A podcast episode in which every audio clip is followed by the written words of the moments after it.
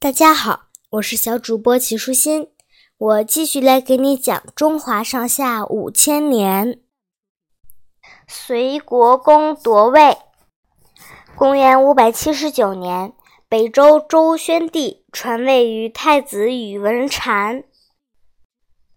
当时宇文阐年仅七岁，他就是北周的最后一位皇帝周敬帝。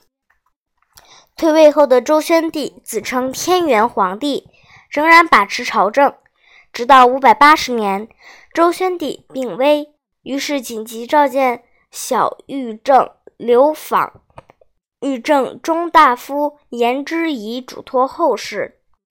可是刘访进宫面圣的时候，奄奄一息的周宣帝已经神志不清。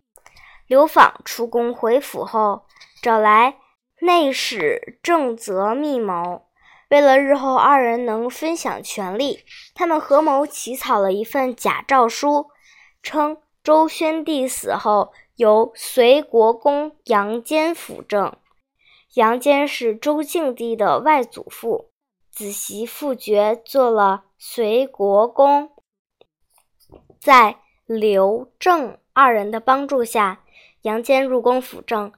执掌北周军政大权。杨坚掌握辅政大权之后，四处网罗人才。御正下大夫李德林原是中原名士，足智多谋，曾被周武帝称为天上人。杨坚对这样的辅弼之才非常重视，于是就派族弟杨惠去笼络。当杨惠到李府说明来意后，李德林当即表下忠心：“我愿意以毕生之力来报答丞相的厚意。”随后，杨坚又将朝廷重臣韦孝宽、李牧、大将军袁弘、袁胄等许多位高权重的官员拉拢过来，培养起自己的势力来。杨坚执政时期举措得当，深得人心。他相信自己的能力完全可以将周敬帝取而代之，但又担心那些拥兵自重的皇戚不服。这种顾虑让他忧心忡忡，寝食难安。杨坚的夫人独孤氏处事非常果断，他鼓励杨坚说。现在形势逼人，你目前就想骑在老虎背上。如果你下来，势必要被老虎吃掉。所以你万不可犹豫，必须振作精神，把事情做到底，把胯下的老虎彻底制服。独孤氏的一番话，终于使杨坚下定决心，开始积极谋划夺位之事。过了不久，相州总管尉迟迥起兵征讨。杨坚说是要捍卫北周王权。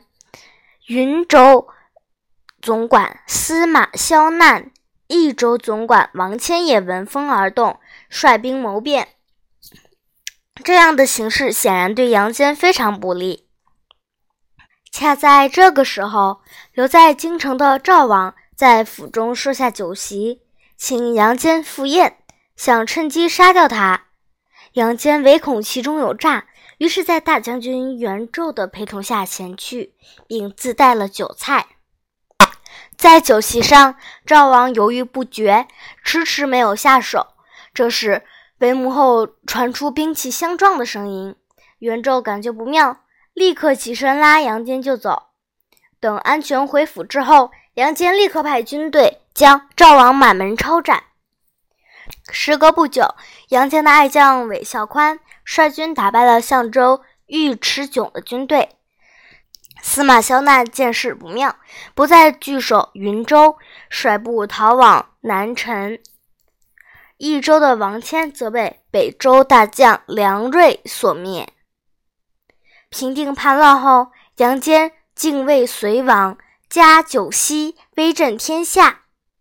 五百八十一年。杨坚将几位心腹大臣派到宫中，反复怂恿和游说周敬帝。